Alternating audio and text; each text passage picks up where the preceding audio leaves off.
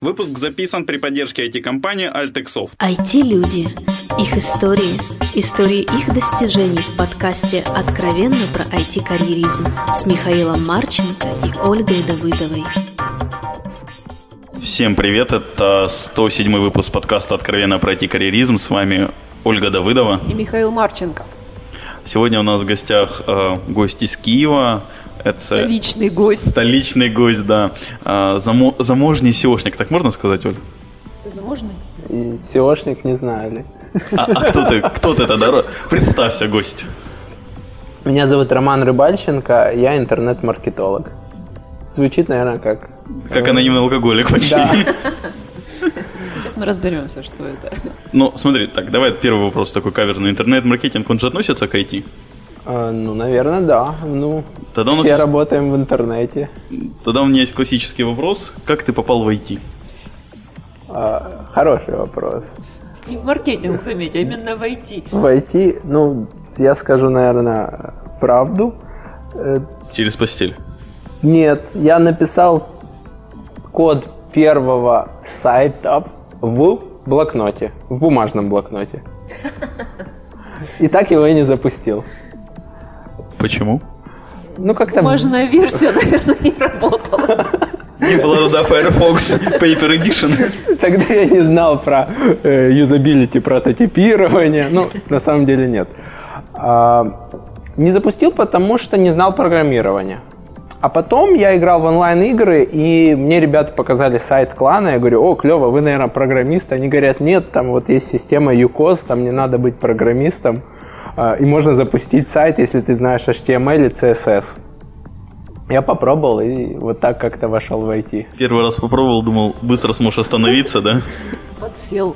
Ну, сначала себе сделал сайт, да, а как бы и думал все. А потом сайт начал вылазить в поисковых системах и... Подожди, а твой сайт это вот intima.com.ua? Не, это сильно, сильно раньше. Ну, он сейчас еще висит где-то, но туда заходить не надо.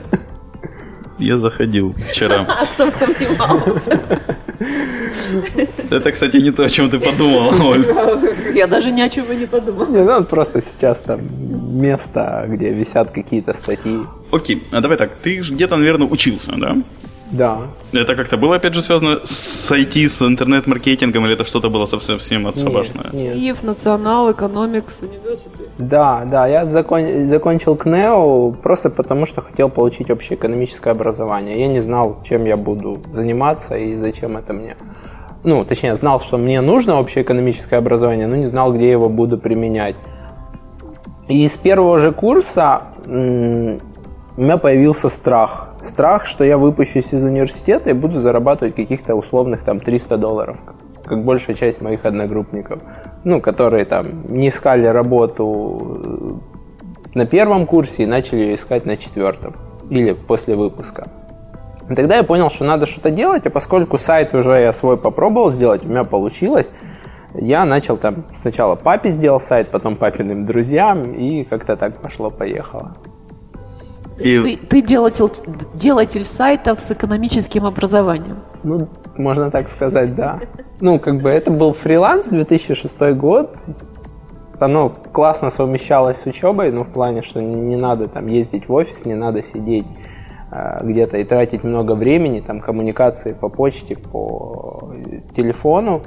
И плюс, как бы, ты учишься делать сайты вот под ключ. Не просто, ну, тогда все делали сайты, но никто сразу не закладывал, чтобы сайт был там с маркетинговой жилкой. Ну, чтобы на него как минимум заходили люди из поисковых систем. Ты сам до этого дошел, что это нужно делать? Или как это у тебя возникло? Ну, вот тот сайт, который я создал первым, э, вот э, я начал копировать статьи э, с такого проекта, как «Школа жизни.ру», размещать у себя со ссылкой на оригинал. Ну, то есть я вставил ссылку, что вот статья взята отсюда, поисковая система эту ссылку видела, и меня как-то удивило, что мои статьи начали вылазить выше, чем оригинальные.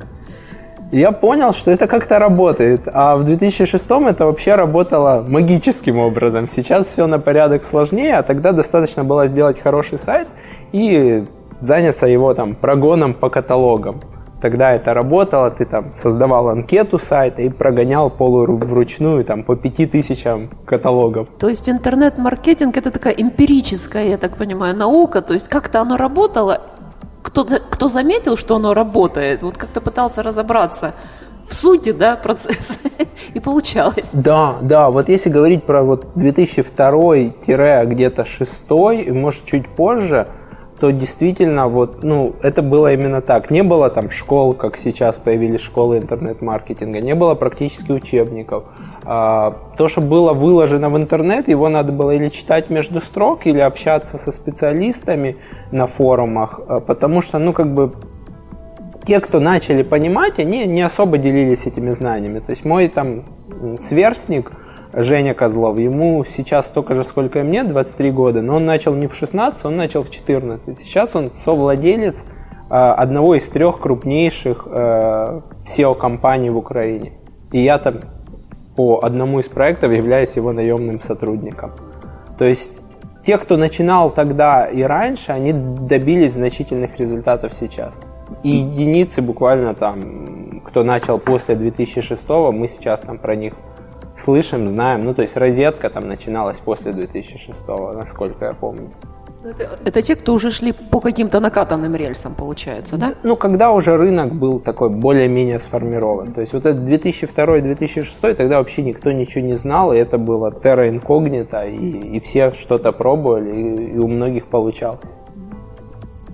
Первый коммерческий когда у тебя был? Ну, то есть первые деньги. Когда? Первые деньги в 2006, когда я папе сделал сайт. С папы? С папы брал деньги? Ну, с папы не брал, а брал уже а с потом... мамы, да? Не, брал уже, когда э, папа меня начал рекомендовать его друзьям.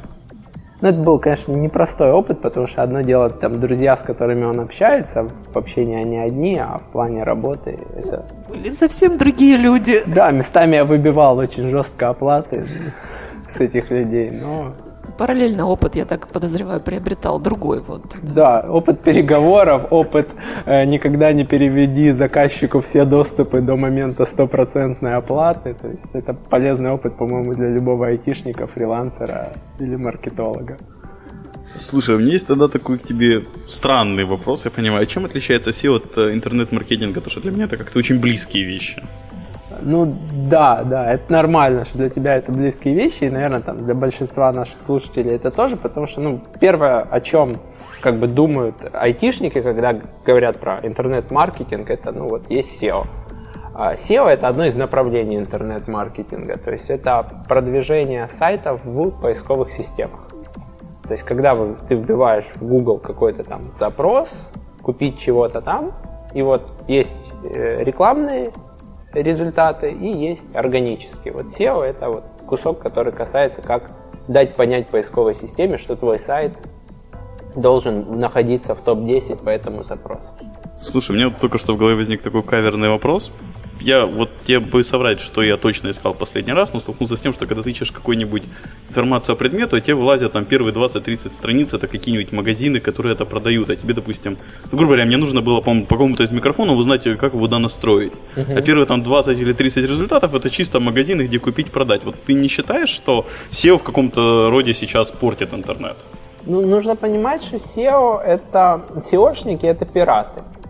Да? То есть вот э, если мы глянем туда в историю, когда там появились пираты, то с пиратами, в принципе, сосуществовали государства. Так и поисковые системы уже без SEOшников не могут, потому что всегда будут люди, которые делают, ну, назовем это откровенно, говносайты, да, Дарвей, какие-то некачественные площадки, какие-то площадки с вирусами и так далее. И поисковой системе нужно отличить хороших от плохих. И SEOшник, он частично ей помогает, частично паразитирует на ней, потому что ну, ему нужны посетители из этой поисковой системы. То есть ты попал на паразитирование, когда они а, добавляют на карточку товара еще слова там обзор, настройка и так далее, но по сути у них нет этой информации. И местами это неизбежно. Местами там поисковые системы с этим будут бороться. И, возможно, просто поисковая система подобрала из той информации, которая реально была. То есть по, по этому микрофону в интернете особо ничего не было. Походу, да, но может оно было где-то глубоко и на активизированном сайте, который где-нибудь там в конце поиска. Возможно, да.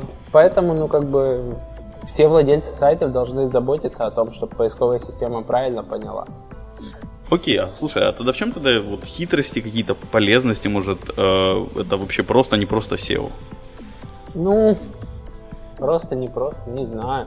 Ну, хитрость основная в том, что есть как бы там два-три куска работы. Первый кусок ты должен дать понять поисковой системе, что твой сайт доступен. То есть, условно, ты должен сделать такой там front-end, который откликается с хорошим uptime ом, который э, отдает в индекс поисковой системе только важные документы, ну, то есть, условно, там не отдает страницы для печати, да, о том, о чем обычно забывают программисты. Интересно, а наш сайт отдает, кстати, страницы для печати или нет? задумался.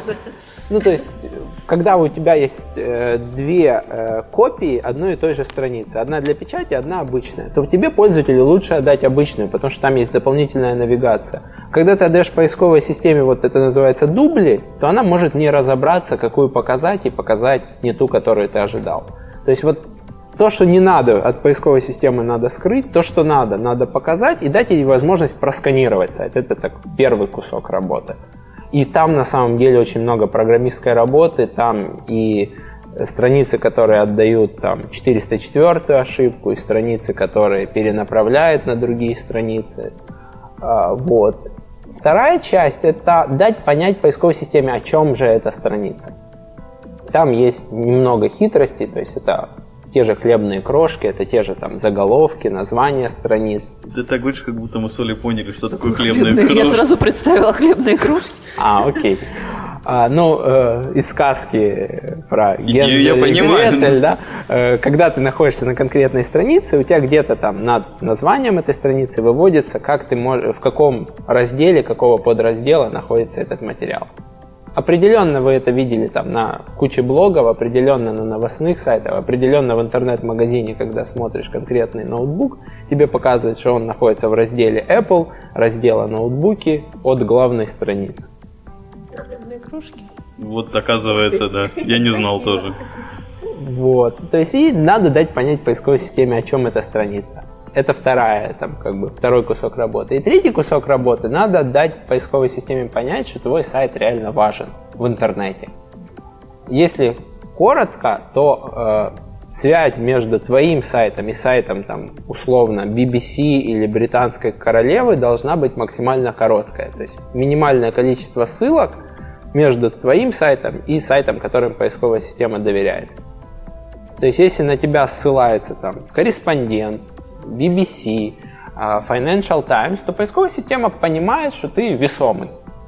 И вот по ссылкам, которые расположены в интернете, она понимает, кто важнее, кто менее важен. Интересно, кто на нас ссылается, кроме Доу?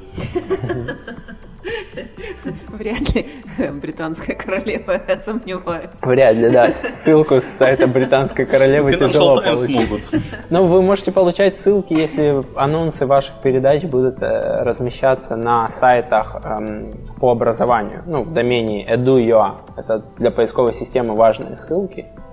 То есть, если вас где-то будут там в курсовых работах упоминать или просто ан- анонсировать на сайтах, то...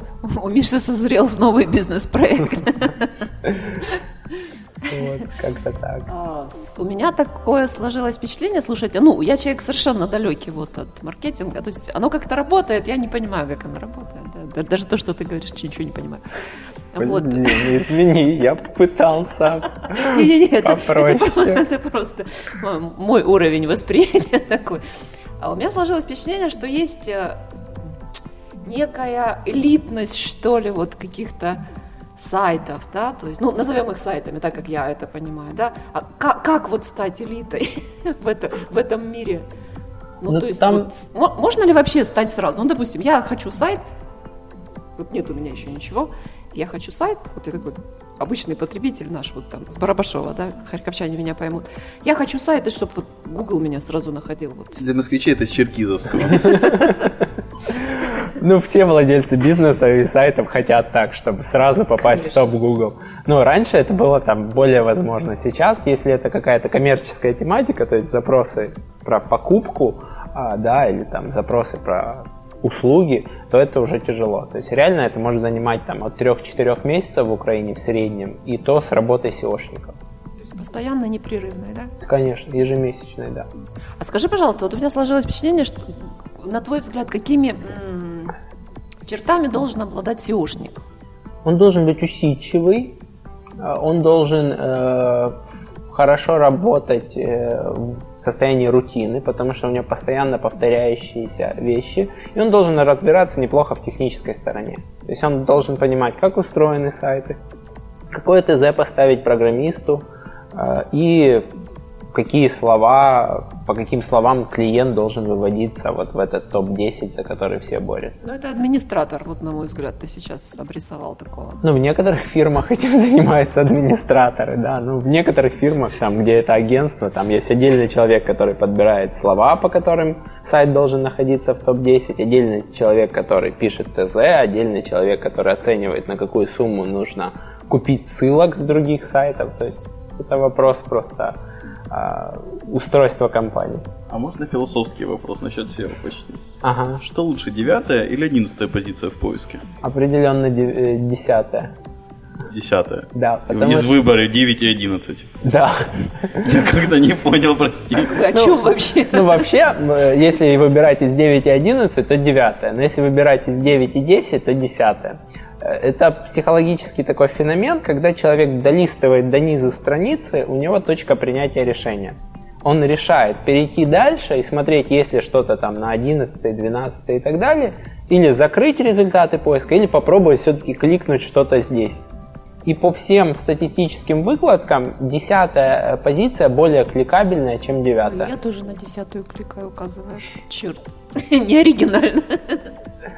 Давай пойдем по твоему прошлому, темному и не очень. А, у тебя есть такой проектик с копейков, ты когда-то на нем работал. Причем, если не даст Бог памяти, я даже в него как-то участвовал. Там во сколько это было по бесплатных монет при регистрации. Две ставки. Две вот. И я как раз на эти беспла... э, на бесплатной ставке пытался участвовать. Ага. А скажи, а вот вообще успешно такие лохотроны или нет? Ну ты э, туда денег вложил? Я нет. Нет, ну если кто-то вложил, э, ребята, извините, мне за это, конечно, местами стыдно, потому что это проект, который портит карму. То есть я там, к счастью, проработал 4 месяца и быстро оттуда сбежал. Расскажи про проект, что в нем плохого и что ты на нем наделал. А, ну, проект является как бы, эм, как это сказать, ну, по-английски это называется гэмблинг, то есть это проект из раздела азартных игр.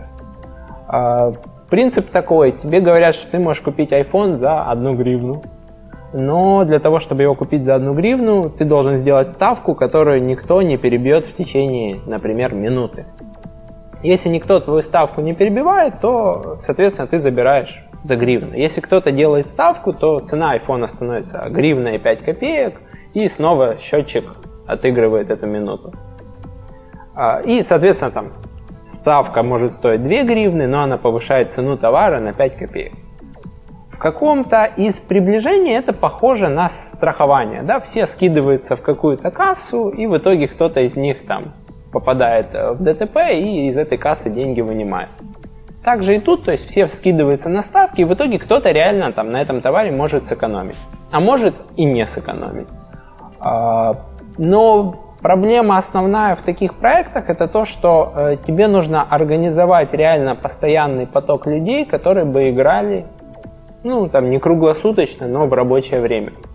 Если там активные игроки отвлеклись на реальную жизнь, э, то товар уйдет там за копейки и ставки не отобьют этот товар. И практически ну, все известные мне скандинавские аукционы, а это скандинавский аукцион, они грешили тем, что использовали ботов. Кто-то больше, кто-то меньше. То есть боты, которые не давали тебе сразу выиграть или не давали товару уйти до того, как он там не окупился. То есть сами использовали ботов. Да. А, кстати, ну, часто были, скажем, реальные продажи или чаще это было для своих То есть сотрудников? Вообще были ли Нет, продажи? ну, в отличие от эм, как бы конкурентов, за что мне стыдиться нет, нечего. Это в копейках реально были товары, и они реально уходили людям. То есть это большая часть конкурентов и товары даже людям не отправляла. Там были и фотки людей, которые получили, и отзывы от них. То есть товары были, они уходили люди. Другое дело, что иногда, опять же, не всегда были периоды, когда это подключали, были периоды, когда это отключали, но иногда э, работали боты. для того, чтобы эм, добить цену товара, чтобы он окупился. Потом боты уходили, и товар давали выиграть тому, кто там остался из живых игроков. Ну, то есть случайность исключалась, в общем-то. Ну, были периоды в проекте, когда реально как бы ботов вообще не было. Были периоды, когда ботов подключали. Ботов не было двух ночи до четырех утра? Не, ну в плане там типа, а этот месяц попробуем работать без ботов вообще. Проект окупился? А, проект был инвесторский, он делался под перепродажу, и после очередной встречи с инвестором я понял, что надо оттуда бежать, потому что ну, мне тяжело было работать с этим человеком. Я ратовал за эффективность, он ратовал за то, чтобы не перекладывать деньги в другой карман. Ну, то есть ему было выгоднее заказать там рекламную кампанию своего агентства, которое сделает ее в десятки раз менее эффективной, чем э, с теми людьми, которые там подписываются под определенные гарантии по рекламной кампании. И когда я ему презентовал и показал на языке цифр, что вот есть альтернатива А есть альтернатива Б, и условно там в одном случае мы платим 6 гривен там, за каждого пришедшего человека, а в другом случае мы платим 6 гривен за зарегистрированного человека. Он меня спросил, не работаю ли я на компанию, которая готова гарантировать 6 гривен за приведенного человека. Ну и как бы я понял, что делать мне там особо нечего, плюс как бы чуть-чуть этот проект по карме бил, и поэтому я там задержался 4 месяца. Но опыта набрал интересного, потому что любые тематики, которые в маркетинге, которые не совсем там белые или не совсем простые, они дают очень много опыта. То есть большинство хороших интернет-маркетологов так или иначе когда-то работали или в тематике знакомств, или в тематике порно, или в тематике продажи каких-то нелегальных товаров, услуг. Там сильно быстрее учишься, чем... Хорошая школа. Да, да. Ну там ускорение получаешь. Но постоянно там работать, это не беречь свою карму. Я услышала у тебя, что тебе экономическое образование, в общем-то, пошло на пользу и продолжает идти, да? Да, ну я умею считать деньги. Вот, uh это, вот этим я могу похвалиться. А читаешь чужие или и свои тоже? И свои тоже. И, и свою домашнюю бухгалтерию веду, и по тем проектам клиентским, которые веду тоже. Как быстро ты ушел от той страшной суммы в 300 УЕ, которая тебя напугала? А, ну, буквально где-то, наверное, первый год это были еще такие ну, фрилансовые заработки непрогнозируемые, то есть месяц мог быть там 500-600 долларов, мог быть 0, да, а потом где-то на второй, наверное, год, когда я устроился на работу в офис и вышел уже на лето на полный день, там я вышел на 600 долларов, насколько я помню, или нет. Я уже сейчас не помню, курс доллара другой. Достаточно быстро. Ну, в общем, по результатам точно там второго года я перешел эту черту и каждый год там увеличивал заработки на 30-100%. Оль, прошло 20 минут, будем потихоньку ускоряться, чтобы да, 40 хотя бы вложиться. Я, да, да нет, вопросов нормально. Ты, у тебя есть такой следующий пунктик, я помню в LinkedIn, а, SEO-студия. Что это за зверь, какое к тебе отношение? То, что, ну, что-то на слуху, но я не все тусовки, поэтому слабо знаю. Это одно из крупнейших э, агентств по поисковой рекламе, то есть это SEO и еще контекстная реклама, то, что видно в Google или в Яндексе справа и иногда над результатами поиска. Э, порядка 86 сотрудников сейчас для рекламных агентств очень много. Порядка 800 проектов ежемесячно на обслуживании находится огромная э, автоматизация процессов, ну, потому что в среднем на сотрудника приходится там от 20 до 50 проектов, и без автоматизации этого добиться невозможно. И когда я решил бежать из копейков, то меня приглашали в несколько агентств, и я поспрашивал по рынку и выбрал SEO студию. Потому что они реально лидеры, а когда ты работаешь с лучшими, ты и сам быстрее учишься, и маркетинг происходит сильно проще. Окей, и сколько ты там был и чем занимался? Ой, занимался очень широкий такой горизонтальный опыт, потому что я пришел в SEO-студию в эпоху перемен, то есть я помогал и SEO-отделу, и отделу контекстной рекламы, я занимался и пиаром SEO-студии, я занимался ведением клиентских проектов, и продажами, и партнерскими продажами, в общем, всем тем, что приносит деньги или, или выгоды для компании, или инновации. То есть какие-то вещи, которые я тогда в SEO стартовал, они стали там через год, через два популярны на рынке, а у нас уже в этом деле была экспертиза, как это делать. Пробыл я там, наверное, года два, я сейчас точно не вспомню, надо открыть, глянуть. Ну, Ну, и окей, я если сейчас порядка продолжаю двух с ними окей. сотрудничать, как бы просто уже меньше. Окей. Дальше там у тебя очень много есть моментов, что ты занимаешься тренингами. Мгм. Ты вообще пришел к этой мысли? Зачем это тебе было нужно? Ну, работал и работал, учился сам. Ну, после страха зарабатывать 300 долларов появился другой страх – упереться в стеклянный потолок. А, И для того, чтобы в него не упираться, я понял, что есть возможность или там работать на Запад, или работать в инвесторских проектах, где шальные большие деньги, но в любой момент это все может закрыться. Да, И, ты, с- и с учетом нашей страны еще и ты можешь закрыться. ну, если там заниматься белыми инвесторскими проектами, то я надеюсь, нашей нет. стране могут любой белый доказать, что он черный. Ну, в общем, даже об этом не думал. И как-то опыт выступления у меня появился еще в девятом классе. Мне повезло достаточно сильно. Э, У нас была знакомая редактор программы LG Эврика, и она попросила, предложила моей маме, чтобы я поучаствовал, потому что я достаточно неплохие результаты в школе по обучению показывал. Мама говорит, ну там же участвуют там 10-классники, 11-классники, куда он там в девятом классе пойдет, и там первый курс института. Она говорит, ну давай, пусть он кастинг пройдет, мы посмотрим, если там тестовое задание нормально выполнит и на камеру будет себя вести нормально, то почему нет? Я прошел тестовое задание, записал чего-то на камеру, меня пригласили, и это удивительно, но я в девятом классе стал самым молодым победителем этой программы. То есть я реально выиграл у двух одиннадцатиклассников и одного парня, по-моему, или девушки с первого курса института. Я считаю, что у меня был пик интеллектуальных способностей вот тогда.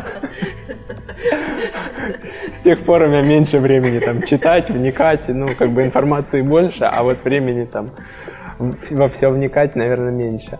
Вот. И этот опыт, он меня так зарядил, потому что, во-первых, я стал самым молодым, во-вторых, там планка самоуверенности over 100-500 тысяч раз.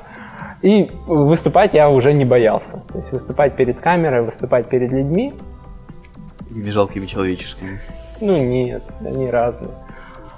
Вот. И я понял, что мне это прет, что мне это в кайф, и что реально я могу поделиться каким-то своим опытом. А плюс я очень сильно заряжал людей, когда выходил и говорил там, здравствуйте, меня зовут Роман Рыбальченко, мне 22 года, из которых 5 я занимаюсь интернет-маркетингом, или там 21, из которых 4. Сейчас 23, из которых 6 лет. И люди, как бы, которые постарше, они очень так уважительно к этому относились, и они понимали, сколько всего еще они могут научиться, сколько всего они могут этого понять. Э, И этот опыт реально заряжает и позволяет переструктурировать свои мысли, лучше понять то, что ты делаешь. Обучая других, учишься сам? Определенно, да. То есть проговаривая по несколько раз э, эти вещи, готовя там презентации, ты структурируешь очень хорошо свое сознание и понимаешь, что тебе еще докрутить надо в твоем маркетинге. Но все равно же наступит какой-то момент опять стеклянного потолка, то есть ты все время будешь что-то повторять, пов- ну то есть ты в конце концов отточишь свои Мгм. тренинги так, что уже самому станет скучно. Оля занимается демотивацией. Не, Оля все правильно говорит. А, Реально да, и как бы там есть возможность идти или в смежные ниши, или идти в консалтинг очень вкусных клиентов. То есть вот по- последние там проекты, которые ко мне начали приходить, они реально очень интересные. То есть это там Сокол.ua, это Prom.ua, э, это проекты там Foxmart, это когда-то я работал с IMAX. Ну, то есть это реально уже проекты, на которых интересно, и ты получаешь новый опыт на больших объемах.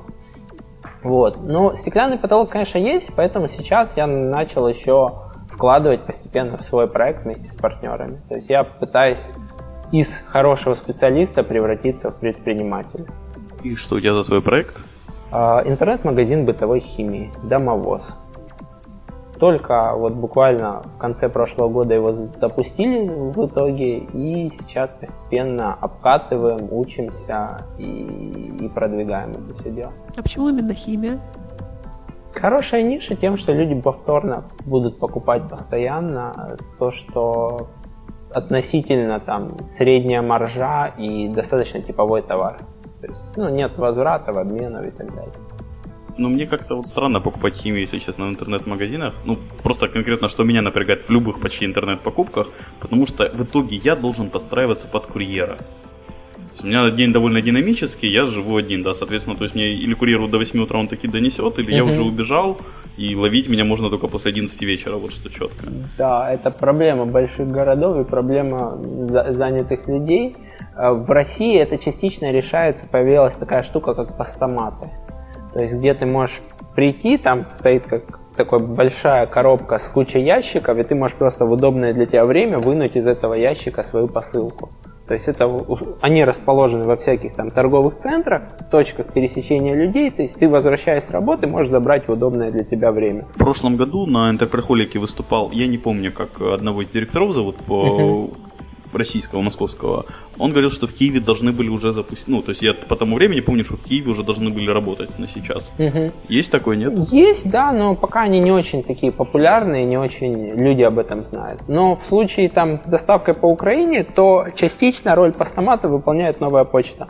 Потому что они работают там с 9 до, наверное, 8 вечера в среднем. Ну, понятно, что здесь другая тогда причина, опять же, то есть, ну, там новая почта, их стало таки больше. Раньше их там было по Харькову две или три, причем они были в самых злачных местах. Uh-huh. Харьковчане меня поймут, э, дай бог памяти, на Барабашке, по-моему, была, где-то ну, возле центрального рынка, то есть ну, в центре тебе было не зайти. Uh-huh. А, ну, не, неудобно. Опять же, если получается, грубо говоря, заказываю я бытовую химию, которая мне нужна, там, грубо говоря, там, завтра, послезавтра, вот это мне искать... Э, ну, Легче в магазин сходить. Да. Определенно, да, есть такая штука, что мы должны будем работать в психологии потребителя, которому легче реально в магазине докупить мы думаем это продвигать как э, плановые покупки, а не как срочные. Потому что срочные, понятно, в магазине всегда быстрее, ну и типа там заказывать зубную щетку за 10 гривен и платить за доставку 20 или 30, понятно, не имеет смысла. Хотя такие заказы тоже есть, они меня удивляют, но они есть.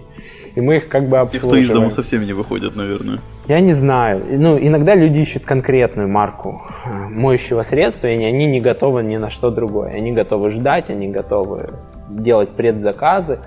Вот. Но мы планируем, на Западе это уже стало трендом, умные покупки. То есть, когда ты не покупаешь там чего-то в супермаркете с другой наценкой или просто там ситуативно, а когда ты просто собираешь большой заказ, получаешь на нем скидку, получаешь доставку там до склада или там до двери, и э, это там твой запас на ближайшие полгода, да. Просто обучение потребителя. Да, ну то есть по этой схеме работает там тот же MWay. Люди, которые пользуются им, они делают заказ там раз в полгода, раз в год, раз в квартал максимум. То есть это просто поменять, поменять стратегию. И я попробовал, это реально удобно. Тебе привозят ящик, и ты уже знаешь, у тебя на ближайшие пару месяцев по бытовой химии вопрос закрыт. И девушка тебе не будет слать смс, будешь там идти с работы, купи там условно какой-то порошок. Я услышала, почему возникла идея этого проекта. Спасибо девушке. Слушай, у тебя там отмечено, что ты занимаешься еще одним магазином. Да, Intima.com.ua, это интернет-магазин белья и купальников. Не засыпаешься с двумя магазинами? Я, насколько понимаю, приходится, ну, по идее, на них довольно много времени уходит или нет? Определенно, да. Ну, пытаюсь переключаться постоянно. То есть еще тренинги, еще э, консалтинг клиентов много работаю. Ну, сейчас пытаюсь работать меньше, но с тем же результатом. Слушай, тогда вот ты про хорошую вещь сказал, переключайся, как ты отдыхаешь? Ну, Восстанавливаешь силы и все такое. Мы ну, с, девушка, понятно. с друзьями собираемся в настольные игры часто по вечерам. Э, настольные игры такие, которые требуют там, компетенции в продажах, которые требуют э, умной игры. Ну, мы очень любим колонизаторы такая клевая игра, я очень рекомендую, но нужно играть с теми людьми, которым реально а интересно. За какую сторону обычно играешь? Там нет сторон. Значит, Там есть я только цвета. Settlers of Catan по-английски она называется. Окей, я, значит, другую игрушкой перепутал, сори. Ну, ничего. Вот. А, плюс на велосипеде катаюсь, с недавних пор начал постепенно бегать. То есть я там по два, по два с половиной километра, ну там неделю или две уже начал бегать. А, в отпуск стараюсь ездить почаще и поинтереснее. То есть мы в 2011 посетили 5 или 6 стран в Азии за одну поездку, за 3 недели. А, в 2012 мы на 3 месяца ездили жить в Таиланд и продолжали работать удаленно с девушкой. И в 2013 еще не знаю. Это прям какой-то тренд. У нас, во-первых, несколько гостей вот предыдущих, я, я поименно сейчас не вспомню, но вот ряд людей было, что э, уехать на в Тибет, я помню, человек уезжал. Ну, Азия привлекает всегда. Да? Да, да. Я как-то Это пропустил что-то этот момент. новенькое. Она крутая, реально. Я в Филиппинах был, я не проникся. Не знаю, в Филиппинах не был, но Азия реально крутая, ты там расслабляешься полностью. Ты, конечно, делаешь глупости, потому что ты расслабляешься, но э, это те страны, где тебе никто не хамит, не орет, нет агрессии. И это очень дорого стоит. Швеция. Съездите туда за этим. Дорого, наверное. Зато дорога дешевле. Ну, Окей, хорошо. Подожди, ему еще всего-то 23. Съездить. Сейчас билеты такие дешевые. В, прошло, в 2011 наша подруга уволилась с работы и два или три дня искала билеты. Ей уже снились эти все пересадки, но в итоге мы слетали. э, следующий, я всем рассказываю, мне никто не верит. Следующий набор перелетов. Киев, Дели и обратно. 500 долларов. Что, в принципе, нормально Верю. за такое расстояние. И за следующие 500 долларов с человека Дели, Бангкок, Бангкок, остров Пхукет, остров Пхукет, э, остров Бали, остров Бали, Сингапур, Сингапур, Малайзия, Малайзия, Дели. Вот в это слабо верю. Вот есть такой там авиаперевозчик Air он лоукостер, и если хорошо подобрать заранее билеты, то можно вот так вот слетать. То есть получилась штука баксов с человека, но 6 стран, и некоторые люди только там... А, еще Сингапур там был, я не помню, сказал. Автостопом. Некоторые люди только в Сингапур за тысячу баксов человека летают. Ну, Зато бизнес-класс. не факт. Бизнес-класс, по-моему, вот что уже значит, от полутора значит уметь пользоваться интернетом вообще, вот как, как, как, как положено, а не так, как мы вот так вот навскидку. Билеты подешевле, знаешь. Знаю, знаю, Оля, билеты подешевле. Вот. Окей, а у тебя много, я насколько понимаю, сейчас, ну, мы это как бы там про консалтинг, когда упоминали, про тренинги, конференции проходят. Мгм. Как на все находишь время, готовишься как-то сильно, не сильно, какие темы интересно, неинтересно зовут, сам просишься? Ну, сейчас уже, раньше сам просился, сейчас больше уже зовут, то есть зовут э, последние, куда звали, там, уже не- даже не в Украине, то есть я там пару раз уже в Минск летал, раз в Казахстан, последняя поездка в Челябинск меня позвали, оплатили там Это вот это ты был, вот это ты Я буквально через три дня э, после падения этого метеорита прилетел, не застал, к сожалению. Вот, то есть сейчас больше зовут. Ну, уже выбирая из конференции, чтобы там было много народу, чтобы конференция была мне интересна, и чтобы я мог там чего-то приготовить. Ну, презентации готовлю ночью, в рабочее время, в нерабочее время. э, и, ну, стараюсь в поезде уже там просто наводить лоск. Некоторые люди там готовят презентации в поезде, я этого не люблю. То есть я могу в поезде уже там подкорректировать чуть-чуть, но на последний вечер стараюсь не оставлять. Понятненько. О, Можно как-то научиться SEO? Может, какие-то советы дашь кто вот хочет? Да, да, сейчас куча книг, куча курсов. Если книги, то это книга Игоря Ашманова, в принципе, она достаточно хорошая, классическая, про продвижение в поисковых системах, или как-то так она называется. Зеленая обложка. А, Настоящий студент. Да, она у меня дома где-то тоже лежит. Уже третье издание вышло. Есть курсы сейчас по поисковой оптимизации разного качества. Мне больше всех нравится в Киеве есть такая школа Эмпа. Вот мне кажется, SEO-курсы у них самые, самые крутые. Вот. И плюс есть столько материалов в интернете, что было бы время и желание. Берись да делай, да? Да, да. А у меня такое вот всегда э, нравится спрашивать людей, вот, ну, выбрал ты вот такой путь, э, до сих пор не, раз- не разочаровался, все-таки 6 лет?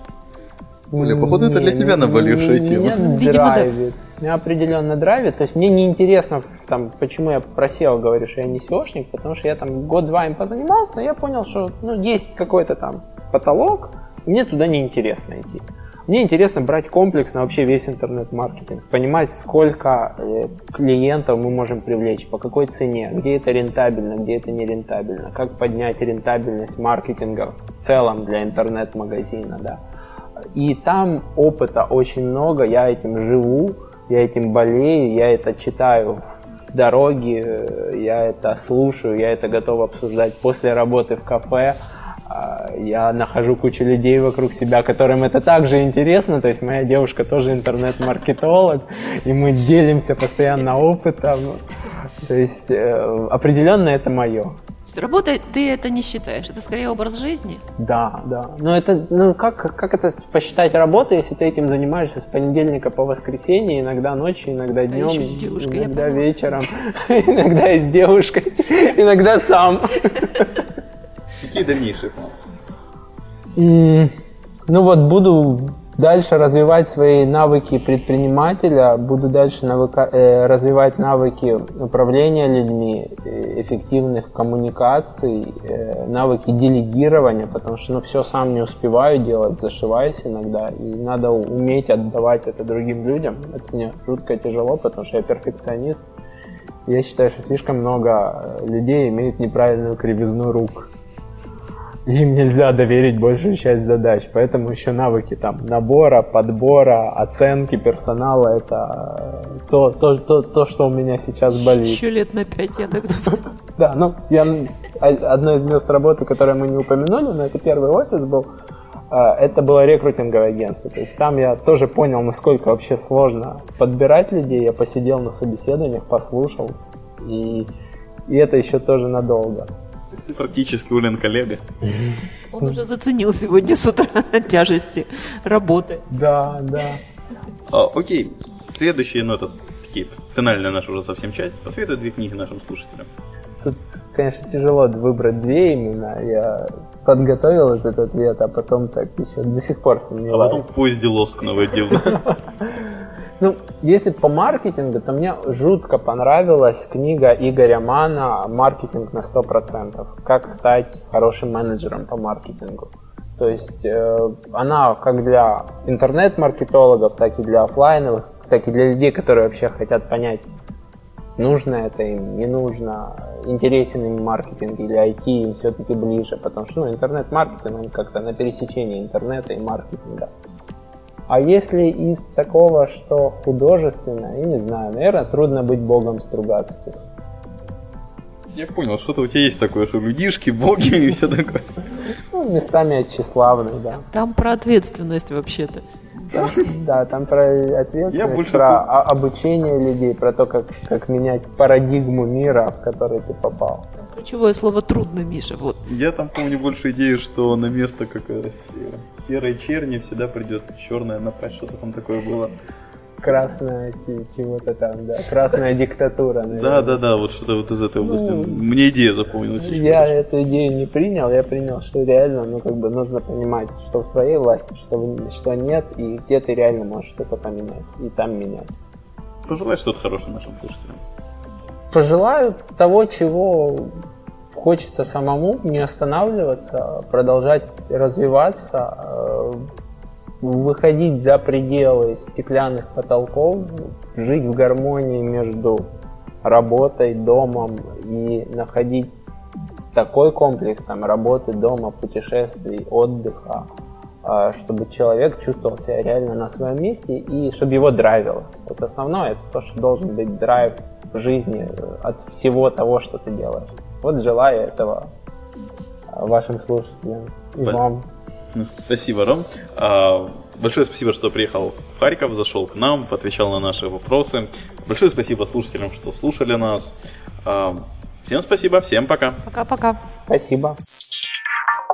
Откровенно про IT-карьеризм с Михаилом Марченко и Ольгой Давыдовой.